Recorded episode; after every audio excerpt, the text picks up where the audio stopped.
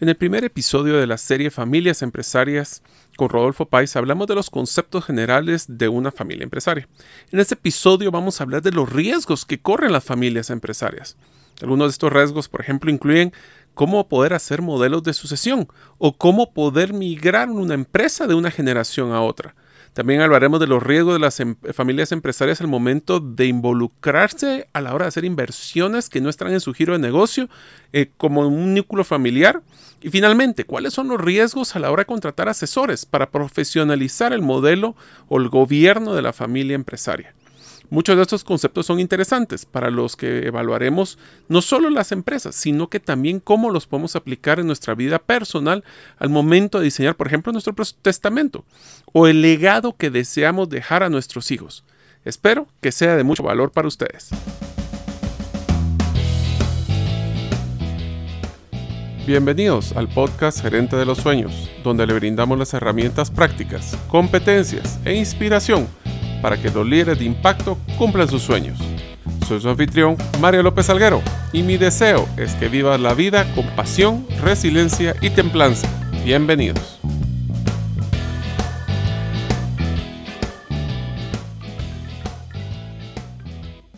Hola amigos, bienvenidos al episodio número 37 del podcast Gerente de los Sueños. Mi nombre es Mario López Alguero y recientemente pues tuve un accidente en moto durante mi tiempo de recuperación me ha servido para evaluar las prioridades de mi vida, así como la cantidad de tiempo que le dedico a lo que más me importa. Te recomiendo que realices este ejercicio. ¿Lo que más importa es lo que más le dedicas tiempo en tu semana? Es una pregunta que deberíamos de contestarnos. Deseo agradecerte que nos escuches el día de hoy. Si todavía no eres parte de la comunidad de los sueños, puedes hacerlo suscribiéndote a nuestros correos electrónicos ingresando a la página gerentedelosueños.com o a través de nuestra lista de difusión de WhatsApp enviando tu nombre al más 502, más 502 para aquellos que nos escuchan fuera de las fronteras de Guatemala y el número de celular 5017-1018. Repito, 5017-1018. Una de las ciudades más lindas en el mundo es la ciudad colonial de Antigua Guatemala. Durante este año pues he viajado a la ciudad para relajarme y disfrutar de las vistas de los volcanes. En el casco de la ciudad existe un hotel boutique con una de las azoteas que posiblemente tiene las mejores vistas para disfrutar un café o ver el atardecer. Se encuentra en el Carmen Hotel, un hotel ubicado a pocos pasos del Parque Central.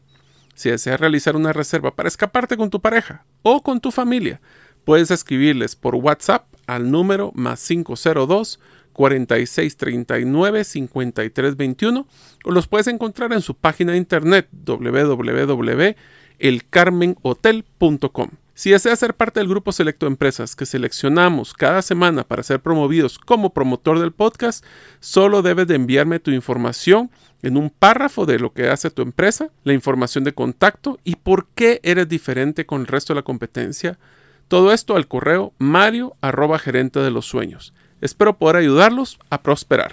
Hola amigos, bienvenidos al nuevo episodio del podcast Gerente de los Sueños. Hoy es el segundo episodio de la serie que estamos pues teniendo el gran gusto de entrevistar a Rodolfo Pais de Fidelius sobre el tema de, bueno, las familias empresarias o la empresa familiar. Ahora estamos, ya el que pudo escuchar el episodio anterior puede entender la diferencia entre uno y el otro. Hoy vamos a poder hablar de uno de los temas que complementa lo que hablamos del último episodio sobre lo que era la forma de que gestionan las familias su ecosistema empresarial. Hablamos de los conceptos eh, principales, de, lo cuales son los estándares de servicio que debería de estar dándole una persona que quiera apoyar a una familia, la diferencia entre empresa familiar y familia empresaria, eh, y los retos que tienen las empresas familiares en, nuestros, eh, pues en nuestro entorno de Latinoamérica. Así que primero que todo, Rodolfo, bienvenido de nuevo hasta este episodio del podcast Gerente de los Sueños.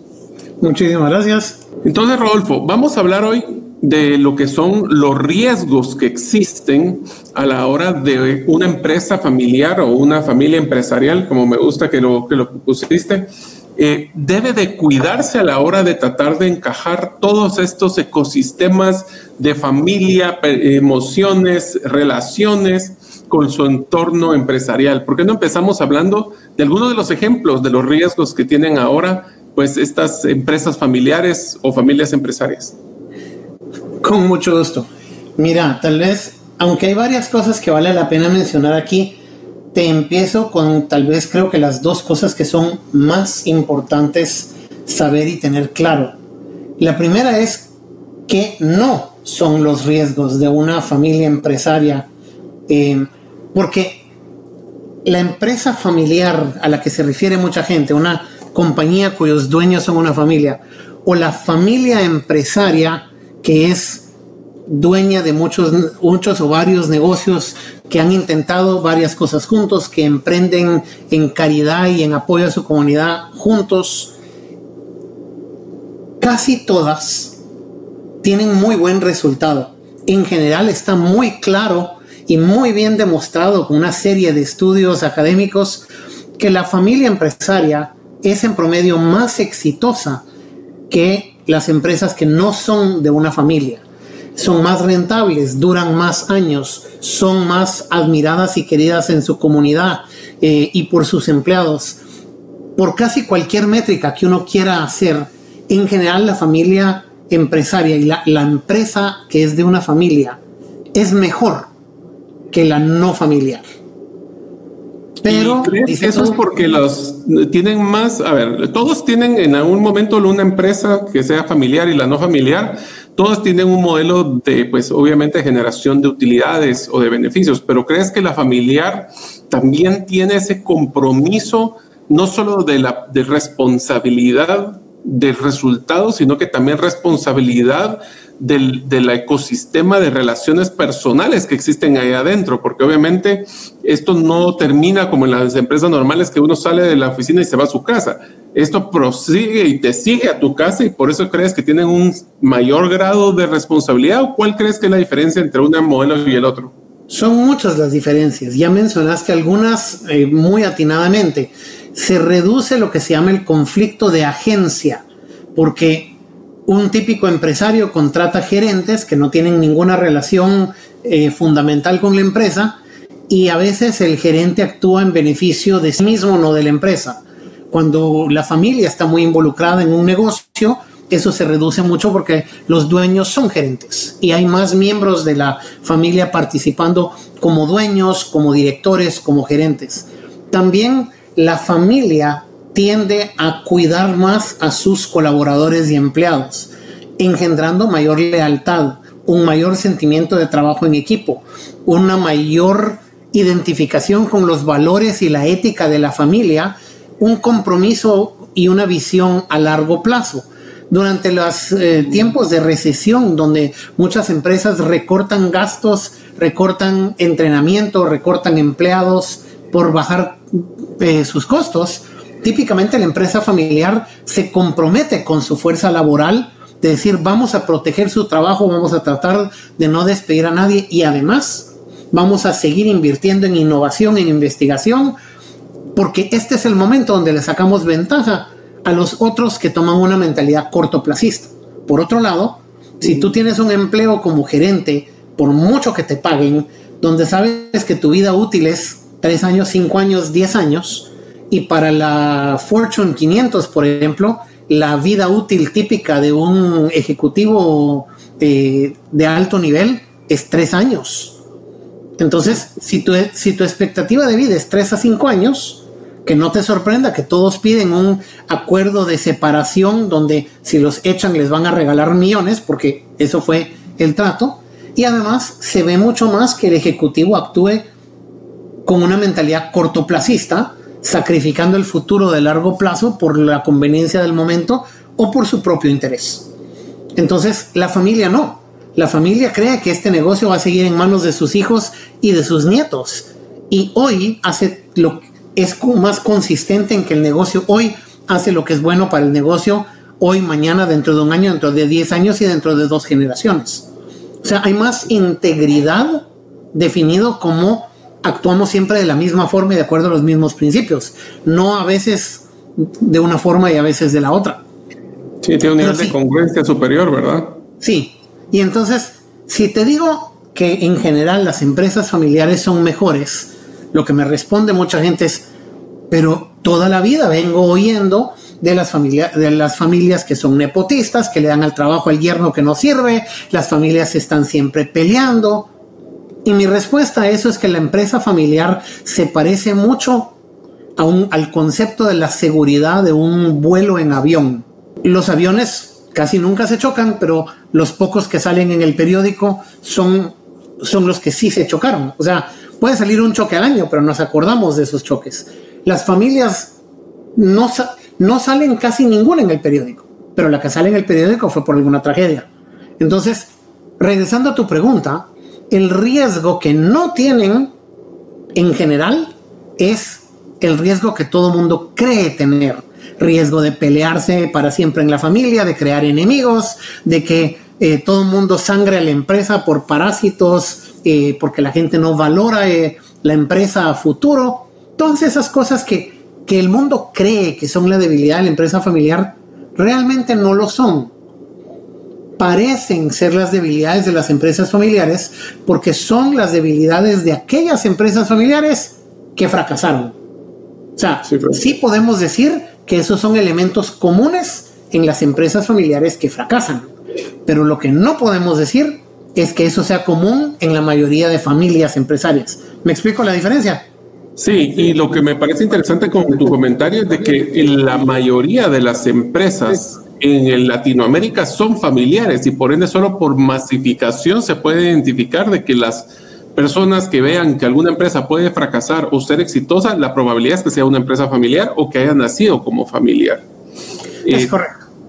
Entonces, realmente yo creo que tenemos una, un, a ver, con reglas claras, creo que las familias y con un buen apoyo podrían tener eh, una probabilidad de éxito mayor, porque a mí me gusta una expresión que dicen en inglés que dice skin in the game, o sea, tienen realmente compromisos fuera de un modelo monetario, un compromiso moral, un compromiso emocional de que salga adelante estos, estos emprendimientos, ¿no? Sí, como decían mi papá y mis tíos, cuando tenés tu nombre en la puerta, las cosas te importan más. Sí, literalmente. Entonces, ahora, tú me preguntabas por riesgos. Empecé por aquí porque uno de los riesgos más importantes que sí tiene la familia es que le vendan miedo. Y esto puede no parecer la gran cosa, pero la familia quiere hacer las cosas bien. La familia quiere criar a sus hijos bien. En muchos casos la familia crea un nivel de riqueza que no tenían cuando crecieron ellos como niños, pero entonces si ellos crecieron pobres o clase media y ahora son muy exitosos, ellos no son expertos en criar a sus hijos rodeados de una capacidad económica muy crecida, porque ellos no vivieron esa parte. Pero entonces tienen miedo de hacerlo mal, lo quieren hacer bien.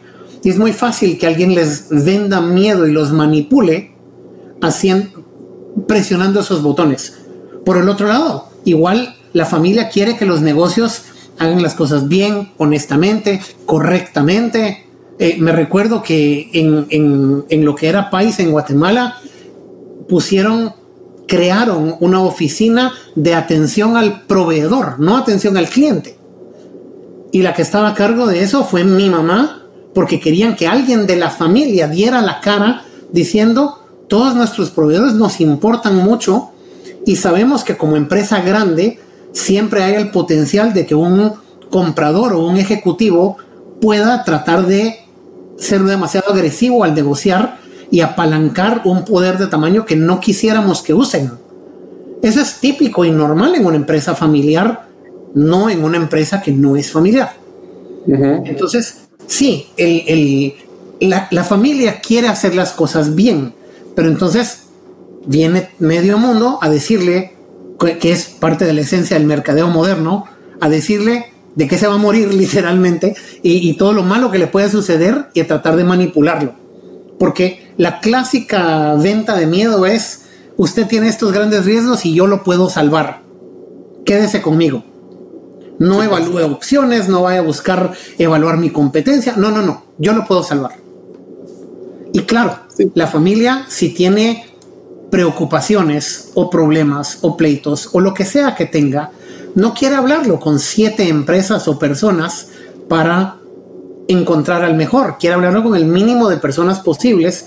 Entonces, cuando ya, ya le contaste todas tus penas a un asesor, la tendencia es no moverte. Y tú no sabes si tienes un asesor bueno o malo, porque solo con ese hablaste.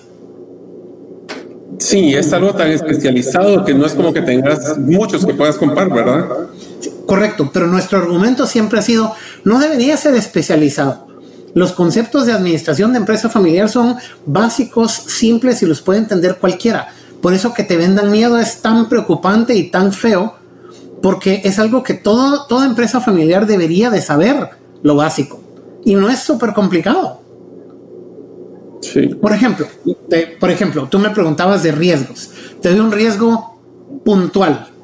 Eh, la familia típicamente es experta en sus negocios. Lógico. La familia no es experta en invertir en la bolsa de valores o en eh, conceptos de gobernanza de sistemas familiares. No tiene por qué serlo. Si son constructores de casas, ellos saben construir casas. No se han pasado la vida estudiando gobernanza. Igual si son constructores de casas, no se han pasado la vida estudiando inversiones financieras.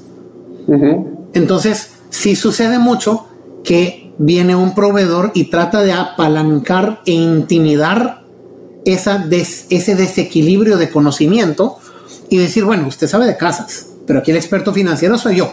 Entonces, confíe en mí ciegamente y todo saldrá bien. Y yo no creo que la familia deba confiar en nadie ciegamente, ni en mí ni en nadie.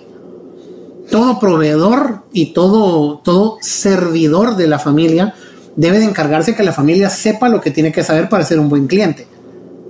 Pero hace más o menos 40 años, eh, hubo un estudio en su momento importantísimo, trascendental em, y gigante de John Ward, pero que se viene aún hoy, 40 años después, citando y citando incorrectamente para vender miedo.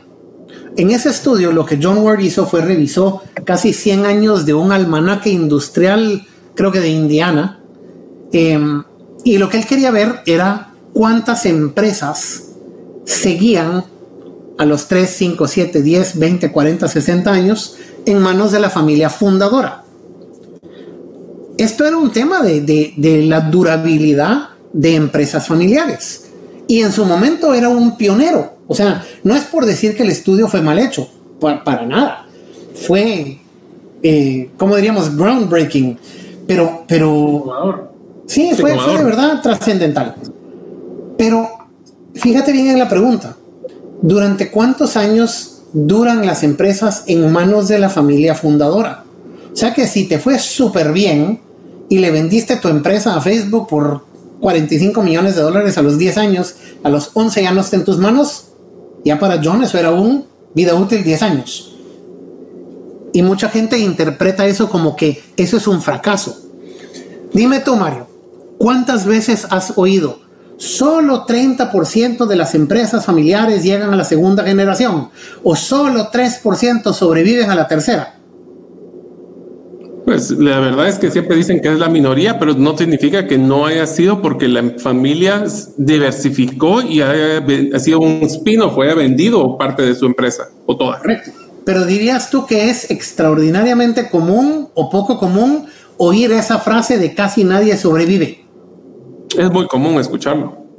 Y es falso. Es Para empezar, hay un par de cambios importantes. Para empezar, él, John no estaba midiendo si la empresa fracasa. Estaba midiendo si sigue en manos de la familia, lo cual no tiene nada que ver. Eh, porque, como bien decías tú, se puede vender, se puede fusionar, se puede, a veces se puede cerrar porque tiene mejores oportunidades. O sea, el fundador de Levi's tenía un negocio que cerró y se fue a venderle jeans a los mineros en el, que buscaban oro en California, pero no es que su negocio anterior fracasó, es que lo cerró para hacer algo más atractivo. Em, entonces, mucho cambia eso. El, estudio no dice lo que la gente dice que decía. Y además, eh, lo que el estudio dice, solo para, para darte cuenta de lo, de lo importante que es la distorsión que hay ahí, lo que el estudio decía es que solo 30% de las empresas seguían en manos de la familia fundadora después de haber pasado por la segunda generación. O sea, ya pasaron 50 años y 30% siguen en manos de la, de la familia fundadora. Entonces, mi pregunta es, anda a enseñarme un grupo de empresas no familiares que 50 años después, 30% de esas siguen en manos de sus fundadores. Y me, me, voy a sentar a envejecer en lo que buscas ese grupito, porque las empresas familiares son más duraderas y más mejores sobrevivientes. Correcto. Ese te diría que es el, el, primer riesgo grande, que le vendan miedo. Y, la, y el consejo a la familia es que no se deje, que pida las estadísticas, que pida los datos, que pida que la gente lo eduque en vez de que lo rescate. Porque aprender de todo esto es fácil y debería ser el pan de cada día de todas las familias. En unos momentos continuaremos con la segunda parte del episodio del podcast Gerente de los Sueños. En la serie anterior del libro Indistraíble, escrito por Nir Eyal, hablamos de muchas estrategias para poder enfocarnos en lo que es relevante para nuestra vida evitando las distracciones. Algunas recomendaciones que más me han gustado fue por ejemplo, en el uso de los grupos de WhatsApp. Ahí recomiendan, pues, una de las estrategias que me dio risas para que fuéramos como un sauna. Ingresa rápido, revisa lo que tienes que revisar y sal. También se le recomienda que te salgas de todos esos grupos que realmente no te brindan valor y solo están generando un montón de ruido. Y desactiva las notificaciones temporalmente a los grupos que tienen mucho movimiento. Si deseas recibir las 7 infografías de las principales recomendaciones o hacks puedes escribirme a mario de los sueños.com para que te las pueda enviar. Ahora continuamos con el resto de nuestro episodio. Viste un manual para ser una empresa familiar exitosa, o sea, eso se va aprendiendo en el camino y mucho de cómo hacemos el aprendizaje en general de, de muchas de nuestras empresas, familiares o no familiares, es por prueba y error. Correcto, pero hoy en día, después de ya casi 40 años de, de trabajo, porque este es un campo relativamente nuevo, ya hay un montón de buenas prácticas demostradas que te pueden ayudar a reducir la, parte de error, que tengas más pruebas y menos errores. Y aún así, cualquiera de estas herramientas es un poquito como un traje desastre. O sea, el traje ya sabemos que es de buena calidad, pero igual hay que adaptarlo a tus necesidades personales o las necesidades de tu familia. Pero todo esto es fácil de aprender una familia puede y debe buscar consejo antes, día uno, lo antes posible, buscar aprender cómo no tropezarse, porque todo problema que puedan encontrar es muchísimo más fácil de resolver 10 años antes de que se vuelva pleito. Sí. Ejemplo, si tenés una familia, o sea, es común encontrar una familia que algún día tuvo un problema porque alguien tuvo una crisis médica, su negocio personal o el negocio familiar personal de sus hijos o algo tuvo un problema financiero y la persona necesita dinero y em, quiere vender las acciones de la empresa o quiere pedir un préstamo y no tiene otra cosa que dar de garantía que sus acciones de la empresa. Yo te puedo dar casos donde alguien ha incurrido en costos médicos eh, por una tragedia médica personal de 3 millones de dólares y tiene 10 millones de dólares de acciones de la empresa familiar. Y lo lógico es que diga, en vez de quedarme 20 años pagando cuentas, quisiera vender 3 millones, quedar con 7, pagar todo el costo médico y darle gracias a Dios que tenía ese respaldo. Pero el resto de la familia normalmente no tiene cómo comprarle esos 3 millones de dólares porque la empresa familiar reinvierte sus utilidades para crecer y para fortalecerse y ninguno está rodando en cash. Entonces, no es fácil que se lo compren otros miembros de la familia, no quieren que se lo venda un tercero. Si esta crisis te agarra en la puerta del intensivo, es muy difícil de resolver. Pero si esta potencial crisis la ves que podría llegar algún día y decís, ok, de entrada hablemos con un banco, si algún día hay que hacerlo, activamos una línea de crédito de emergencia, tenés cinco años para pagar tus deudas y si no las puedes pagar, en esos cinco años la familia resuelve cómo negociar contigo tus acciones, eh, se establece un protocolo y una forma de hacerlo y simplemente el día que sucede se activa la política de préstamos de emergencia y ya. Pero la familia tendrá cinco años para resolver contigo bien y elegantemente la crisis que tuviste, pero afuera del intensivo, tu hermano o tu papá llega a decirte en qué te puedo ayudar. en vez de decirte, mira, ese tu rollo de vender las, las acciones es una locura. ¿Me entendés? O sea, es tan fácil prevenir que uno de los errores más grandes de las familias es que no quieren pedir ayuda hasta que no de verdad se fueron a dar y se fueron a sacar sangre del golpe contra algo duro. Y sabes, Rodolfo, de que una de las cosas que he estado viendo como patrón en varios de los episodios del podcast es el hecho de saber que nosotros no somos expertos en todo y tratar de rodearnos de las personas que podrían ayudarnos a que nosotros tomemos las decisiones, no darnos posiblemente una fórmula mágica porque cada familia es diferente, ¿no? Sí. Es mucho lo que hacen, por ejemplo, cuando es una asesoría legal, ¿o no? Sí, sí, tenés toda la razón. Eh, es más, eh, ahí tenés en la mano un, un, ejemplo perfecto del riesgo y lo voy a seguir exactamente en donde tú, tú estás hay ciertas cosas que son procesos legales por naturaleza, que tienen que incluir un componente legal. Por ejemplo, si te mueres, idealmente tiene que haber un testamento que diga qué vas a hacer con tus propiedades. Pero el error es que entonces la familia, primero tiende, como cualquiera, tiende a tener pena de hablar de la muerte, eh, o, tiene, o tiene negación del tema, o cree que es irrespetuoso, o lo que tú querrás. Entonces el tema no se habla abiertamente, no se prepara, no llegamos a acuerdos. He visto familias en donde todos estuvieron de acuerdo que las, las acciones de la empresa deben ser heredadas a miembros de la familia, gente que nació aquí, no a cónyuges. Pero resulta que en el testamento de uno dice regalárselo a mis hermanos, en el testamento de otro dice vendérselo a mis hermanos a valor en libros, y en el tercero dice vendérselo a mis hermanos a valor de mercado. Porque no estaba claro cuando dijeron, cuando establecieron su acuerdo.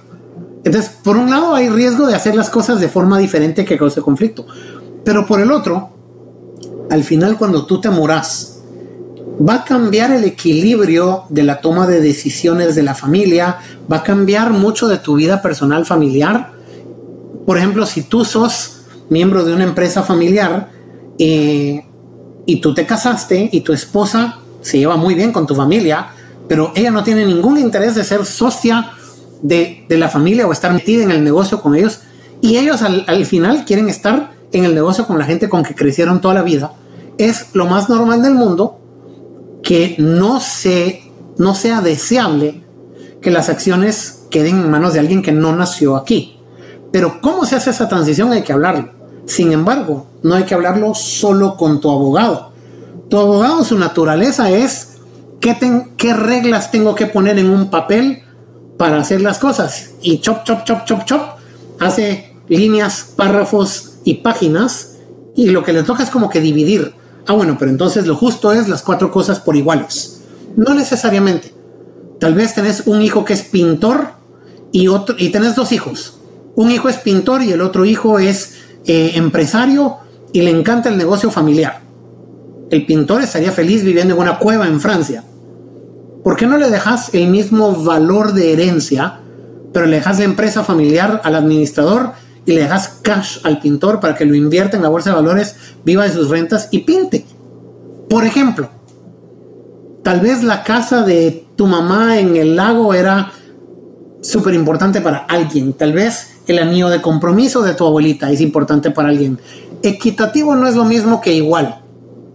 Entonces, tus decisiones de herencia, de gobernanza y de muchas otras cosas no deben ser definidas únicamente con tu abogado o con tu banquero o con tu X. Varias familias han llegado a nosotros por parte de banqueros que dicen, mira, yo puedo ver que hay un problema y a mí me piden consejo, pero es que no me cuentan toda la historia. Entonces necesito que alguien más esté aquí en el equipo. Y el profesional ético pide no ser el único asesor de la familia, eh, mientras que en otros casos el asesor se aprovecha. Pero lo que, exactamente lo que tú dijiste, las decisiones claves, los pensamientos y planes claves, no se deben definir solo con la almohada o solo con el abogado. Es más, al final, tu herencia es un tema principalmente de qué legado deja tu vida, ¿Qué quieres dejar atrás? ¿Qué mensajes? ¿Qué enseñanzas? El abogado debe estar involucrado, pero el abogado no es el líder de ese proceso. O al menos no debería hacerlo. Mira, ¿sabes cuál es el error más grande que he visto yo cuando veo empresas familiares? Es cuando el papá se esmeró en hacer un gran producto, agarremos un ejemplo, una finca, y hereda con el 50-50 a sus dos hijos o hijas, y la respuesta cuando se les dice qué vas a hacer las niños o niñas con la finca, la respuesta es, pues miren cómo se ponen de acuerdo ellos dos.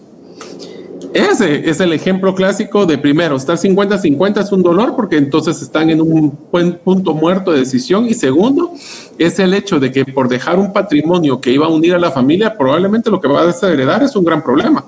Sí, y también hay casos que he trabajado donde papá y mamá quieren tener a todos los hijos trabajando en la empresa y les pagan igual, aunque su nivel de talento, de interés y de compromiso y hasta de horario sea diferente, porque creen que al tenerlos todos ahí, pagarles igual, están previniendo el conflicto y lo que no se dan cuenta es que están causando resentimiento y proponiendo el conflicto. Ellos mismos están creando el conflicto que tanto quisieran evitar, que es simplemente otra variante de lo mismo que decís tú.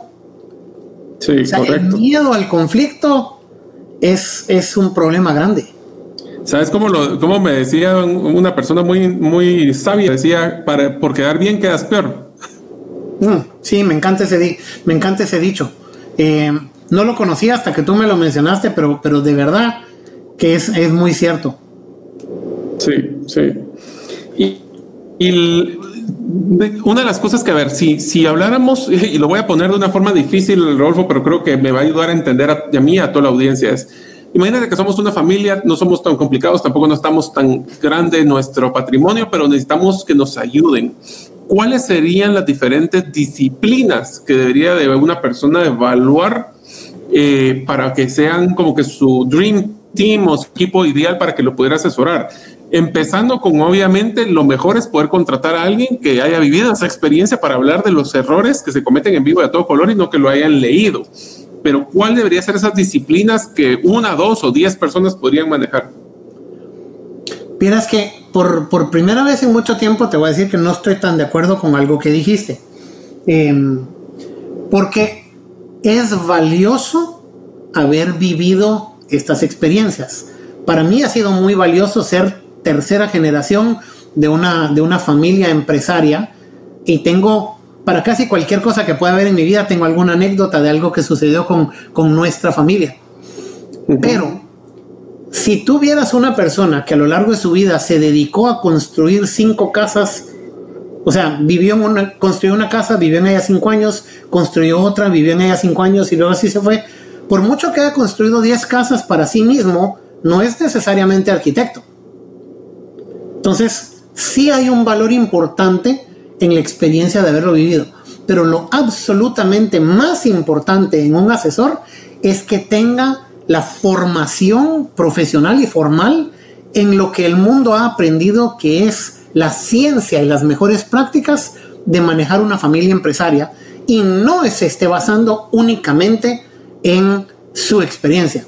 Mi peor pesadilla para una familia es la flota de asesores eh, empíricos que hay en el mundo que dicen yo he sido banquero, abogado, auditor, psicólogo, lo que tú quieras, por 30 años y la mayoría de mis clientes han sido familias con negocio, entonces yo soy experto en la psicología de una familia empresaria. No es cierto. Porque si solo le han... Eh, yo, yo, soy piloto por, por hobby, pero dicen que no es lo mismo volar la misma hora diez mil veces que diez mil horas de vuelo. Entonces, una persona que ha tenido 20 años de experiencia o 30 años de experiencia, pero tal vez solo ha visto un subset pequeño de las posibilidades de lo que hay, puede dar muy mal consejo con toda la buena intención del mundo. Y tanto esa persona como sus clientes de verdad creen que es experto. No funciona así. Em, family business es un mundo lo suficientemente específico que lo que más pide es que el asesor se siga formando y educando profesionalmente siempre. En, lo que se llama el Family Firm Institute a nivel mundial, creo que tiene el mejor programa de, de formación de consultores que hay en cualquier lado, pero a cualquier consultor yo le diría, le preguntaría, en dónde aprendió lo que sabe de empresas familiares. Que me diga que creció en una familia empresaria es bueno. Que me diga que toda la vida ha trabajado en disciplina X y sus clientes han sido familias es bueno. Pero si no le ha metido esfuerzo toda su vida en formarse y actualizarse en la ciencia, no vale. El cambio que te decía que, que ha sido tan, tan, tan, tan importante de no hablar tanto de familias, de, empresas familiares, sino que el paradigma ahora, el mejor paradigma que tenemos a la mano es la familia empresaria. Este es un cambio que vino de, un, de una publicación académica en el 2009. Anda a ver cuántos consultores allá afuera te hablan de familias empresarias y la respuesta es casi ninguno, porque no, no ha percolado todavía en su experiencia que lleguen familias con ellos que se refieren a sí mismo como familia empresaria. Entonces, la formación es lo más importante. Y, para no dejar sin respuesta a tu pregunta, creo que las, toda familia que tiene hijos necesita un pediatra y toda familia que trabaja junto en algo necesita un consultor en gobernanza de sistemas familiares, que suena sofisticado, pero no lo es. Simplemente alguien que no te va a decir cómo gestionar el día a día de tu negocio, sino cómo platicar de las reglas, de la estrategia, del macro, de qué hacemos y cómo lo hacemos. Eh, necesitas obviamente uno o, más buenos abogados, porque no es lo mismo el abogado que, te, que te ayuda con contratos al abogado que te, que te ayuda a resolver una disputa en corte. Un abogado que esté especializado en estructuras familiares, fideicomisos, eh, compañías de holding, fundaciones, ese tipo de cosas, es diferente al, abogado que te maneja contratos y negociaciones comerciales. Entonces, conocer y trabajar con buenos abogados, honorables, capaces, etcétera. Contadores, auditores. Y así como la mayoría de gente no tiene buen acceso a consultores de, de gobernanza de sistemas familiares, la otra que se olvida mucho es la salud mental y emocional. La familia no quiere conflicto y la familia se esfuerza mucho por hacer las cosas bien. Entonces, hay mucha gente que, le da miedo levantar la mano y decir, no soy feliz, no soy feliz punto, o tal vez no soy feliz aquí.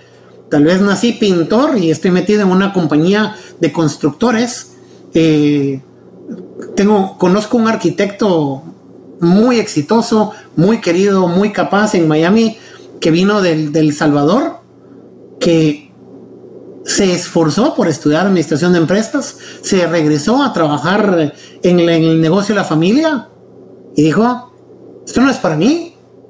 En el caso de Ernesto, tuvo la, el apoyo de la familia de decir, ok, si, no te, si esto no te gusta, ¿qué quieres hacer?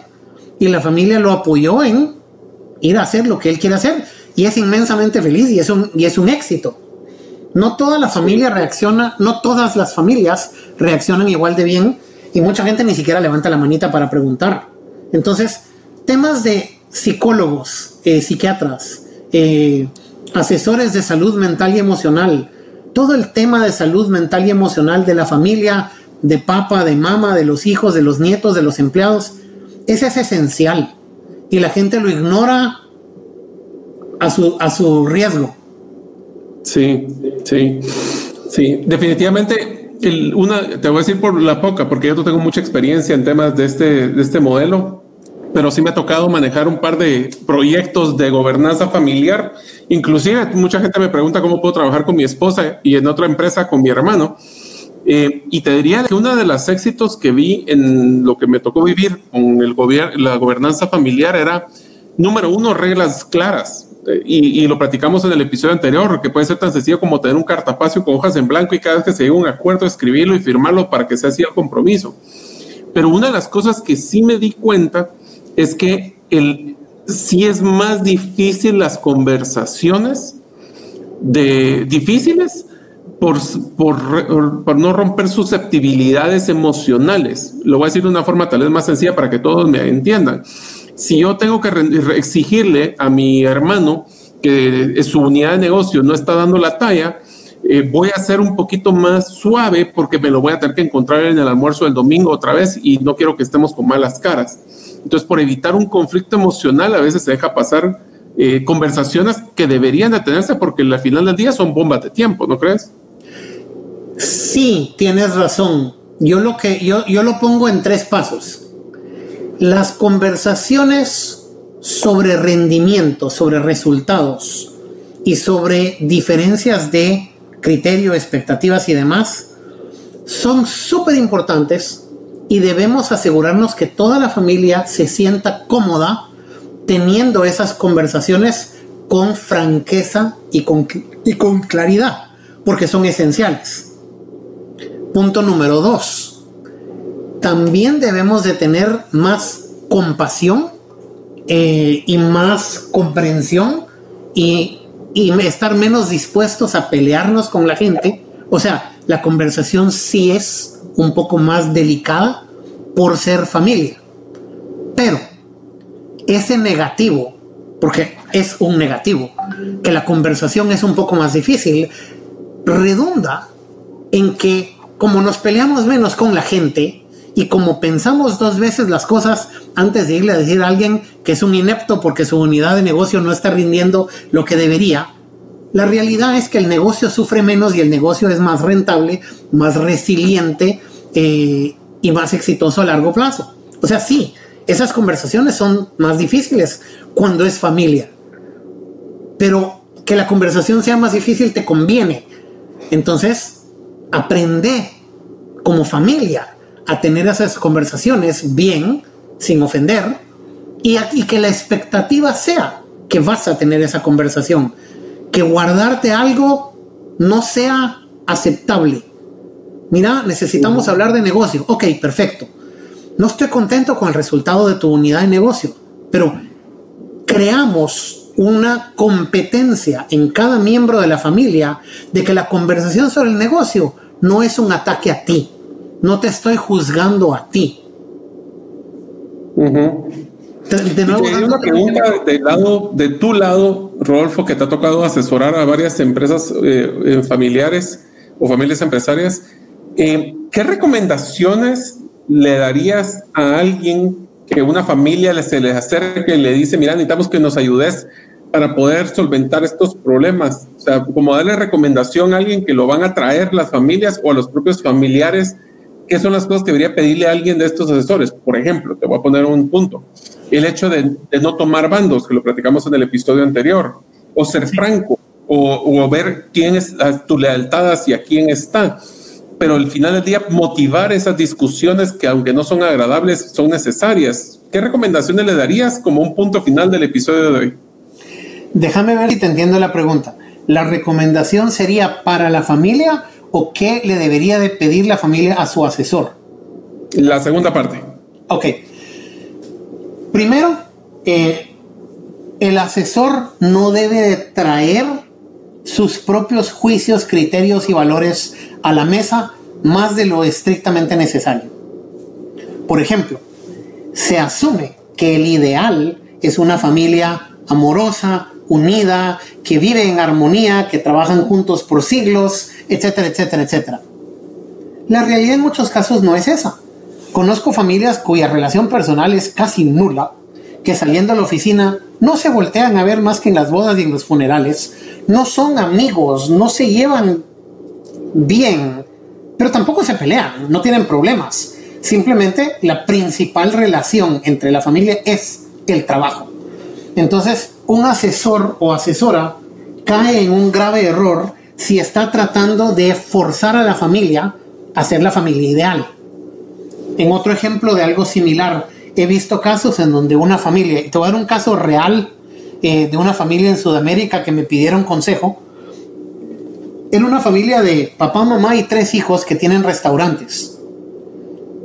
Entonces habían contratado a un consultor que les estaba poniendo consejo familiar, les había pedido que hicieran protocolo familiar, había armado asamblea de accionista, cada negocio tenía directores y tenían como cinco diferentes sombreros puestos cada una de estas cinco personas.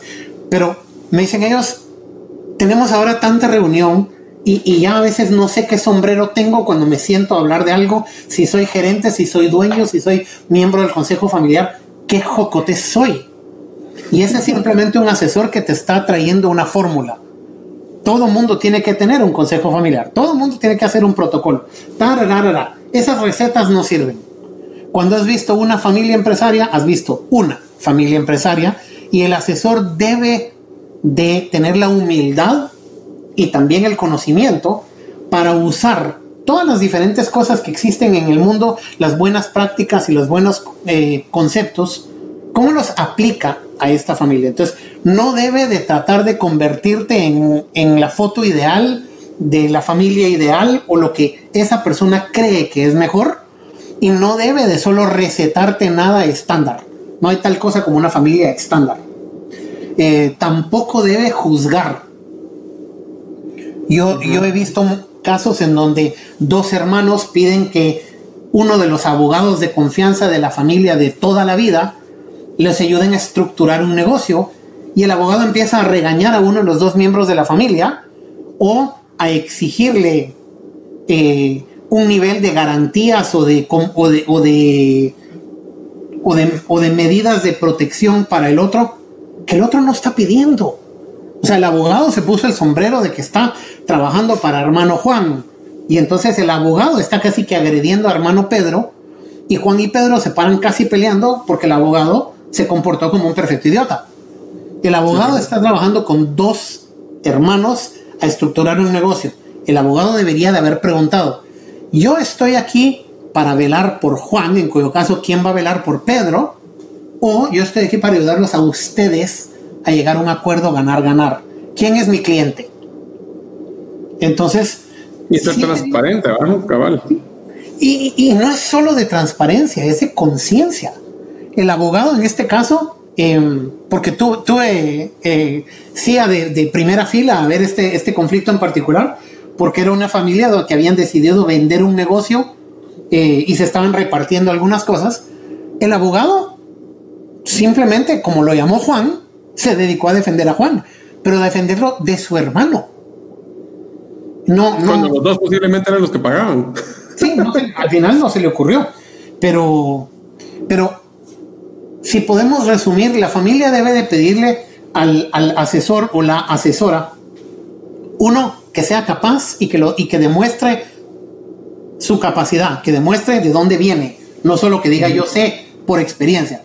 La experiencia con Dios es valiosa, pero no es suficiente. Segundo, que explique y que eduque y que parte de lo que haga sea siempre educar a la familia. El, el paradigma no debe ser nunca rescatar a la familia. Tu asesor no es el salvador. No, tiene que ser la persona que los ayuda a ustedes a encontrar una solución o a llegar a un acuerdo y que casi que parece que no que, al final decís no estoy seguro qué hizo. Lo que sí sé es que antes nos estábamos peleando y ahora estamos todos de acuerdo. Pero no viene a imponer nada.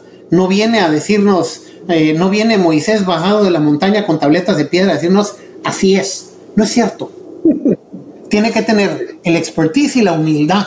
Incluso la humildad para decir, miren, no sé, pero vamos a inventar juntos. Porque no he visto este tipo de problema antes, pero al final todos los problemas y retos son similares, entonces hagamos algo. Casi siempre cuando alguien dice, yo sé qué hacer, casi siempre eso denota inseguridad de parte de un asesor, porque la persona que realmente reconoce lo compleja que es una familia, reconoce también que un buen asesor, ¿sabes qué? Te voy a repetir, mi papá tuvo un accidente muy duro, se, se cayó, se golpeó la cabeza, se pasó en terapia más de un año y por poco se muere. Durante ese año de terapia física, los eh, neurólogos nos dijeron algo que se me grabó para siempre. Y dijeron, mire, su papá tiene que aprender a caminar, aprender a abotonarse la camisa, aprender a tragar, por el amor de Dios, aprender a hablar. Está empezando de cero. Y tenemos que tratar de ver qué pasó y cómo ayudar. Pero entiendan por favor que el proceso de ayudar a su papá es prueba y error. Un buen neurólogo tiene, si cada truco que tiene en las manos, cada herramienta, cada medicina, cada técnica, cada terapia es una carta, un buen neurólogo lo que tiene es una baraja con más cartas. Pero igual tenemos que ir probando una por una a ver cuál funciona, porque no siempre funciona la misma para diferentes pacientes. En el caso de mi papá. Que no, es una, no es una mantequilla maní que le puedes dar el, spread a todo el mundo, no es para todo el mundo esto, pues.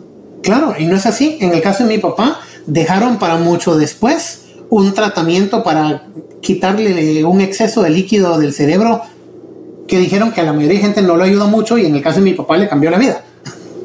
Pero, mire, o sea, ojalá hubiéramos hecho esto antes, pero no sabíamos que para él iba a ser súper especial y para mucha gente no. Entonces, el, el, buen consultor y el buen asesor para empresas familiares no, no finge sabérselas todas. Lo que, lo que llega y dice, mire, yo traigo una baraja con muchas cartas y juntos vamos a encontrar cuál combinación de esas resuelven su problema, ¿ok? Esa creo que es tal vez la, la esencia de lo que la familia le debe pedir a todos sus asesores, consultores, abogados, banqueros, todos. Y que nunca te estén rescatando, sino que te estén educando y ayudando a, a encontrar tu solución. Excelente, Rodolfo. Pues muchísimas gracias por lograr avanzar en el episodio de hoy. Este es el segundo de tres episodios, o sea que todavía nos queda uno más que vamos a tener el gusto de poder grabar y producir con Rodolfo, donde vamos a hablar ya de temas puntuales de cómo deberíamos de estar ya finalizando este proceso de conocer lo que es una em, familia empresaria. Así que Rodolfo, muchísimas gracias por tu tiempo y pues nos vamos a ver ya muy próximamente en el siguiente episodio. Siempre encantado de verte y ya sabes cómo me, cómo me alegran estas conversaciones. Muchísimas gracias. ok, chao. Gracias por escuchar el episodio de hoy de Gerente de los Sueños. Recuerda que para lograr cumplir tus sueños solo debes de ponerle fecha y tomar acción.